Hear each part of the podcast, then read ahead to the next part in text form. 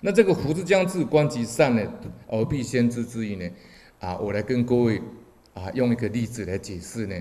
那么我一个莲友呢，康师兄呢，啊，他本身呢很善良，而且很忠厚，很忠厚。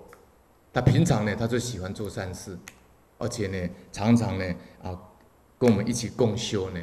那么啊，人呢非常的谦卑客气，非常谦卑客气。那么有一年呢，他常常去爬山嘛，爬这边的四兽山。那有一有一年，他就跟我讲，呃。那那那那个那个他讲的那个时候呢，突然间一连串发生车祸，他说车子很莫名其妙开出去就跟人家相撞，那后来干脆就把车子卖掉。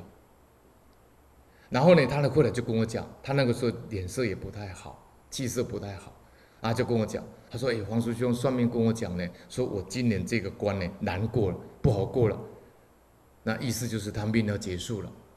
那那时候我就。在共修的时候，中午呢，我就带着他在佛前呢发愿。我说：“那你发愿呢？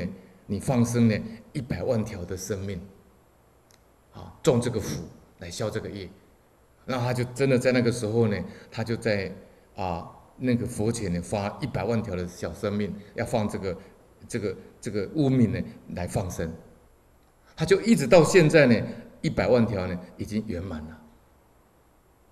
那他人也没有怎么样，几年下来很平安，啊，这个就是什么？这就是这里讲的，他很真诚的合天意，好，然后呢，福报就来临，这个这个灾难呢就化掉。